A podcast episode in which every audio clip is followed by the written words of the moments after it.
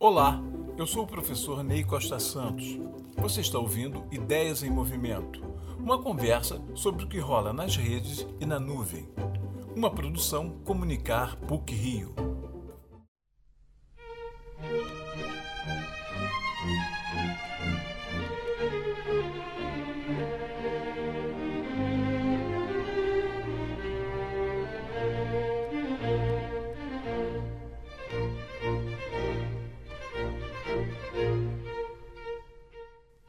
Quando embarcou para Portugal em 1831, Dom Pedro I, então imperador do Brasil, deixou para trás os arranjos políticos, os filhos, os amores e foi enfrentar o irmão, Dom Miguel, em uma guerra pelo trono de Portugal.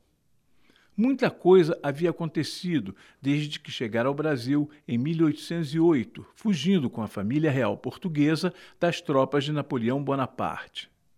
Desde 1815, o Brasil era sede do Império Colonial Português, quando Dom João VI criou o Reino Unido de Portugal, Brasil e Algarves, com a capital no Rio de Janeiro.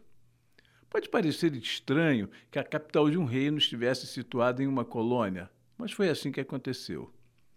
Em 1822, com Dom João VI já de volta a Lisboa, Pedro rompe os laços com Portugal e proclama a independência do Brasil antes que algum aventureiro o fizesse.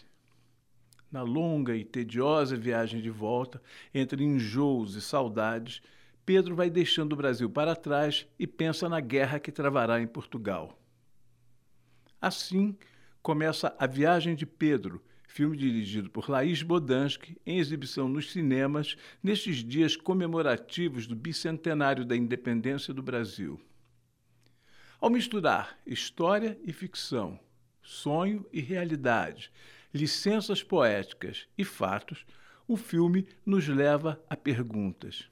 O que fomos, somos e seremos? E o que significa realmente essa data de 7 de setembro?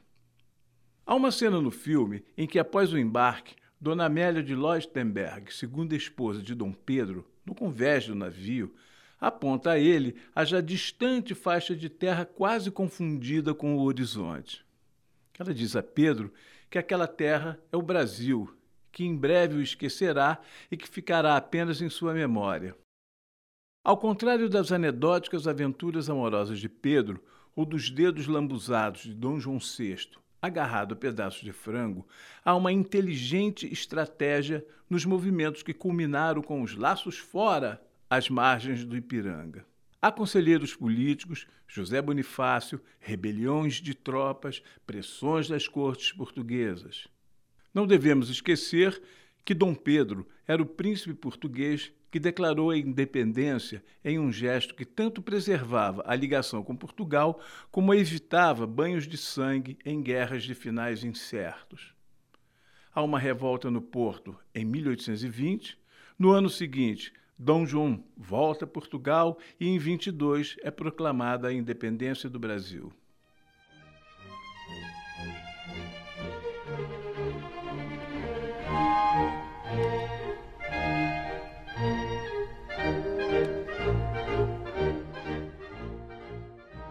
O período de Dom Pedro como imperador do Brasil foi marcado por tensões políticas e guerras.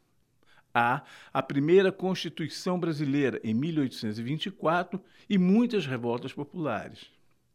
Pedro casa-se com a princesa austríaca Leopoldina de Habsburgo, que lhe dá os filhos que precisa para a continuidade da dinastia, mas coleciona amantes, a mais notória delas, Domitila de Castro, a futura Marquesa de Santos.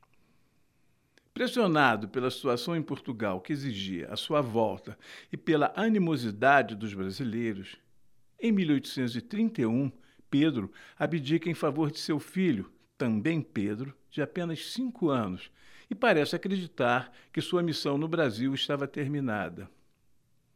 Era nisso que pensava enquanto balançava em um veleiro inglês atravessando o Atlântico.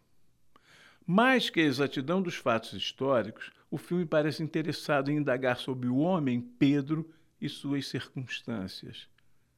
Ele chegou a Portugal são e salvo, organizou uma tropa, enfrentou o irmão e venceu a guerra. é Dom Pedro IV em Portugal e há uma bela estátua dele no Largo do Rocio, em Lisboa.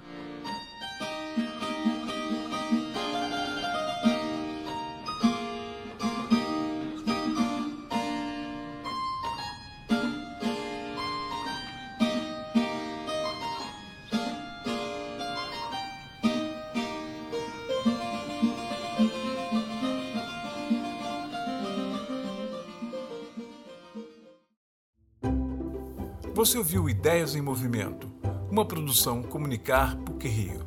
Até a próxima!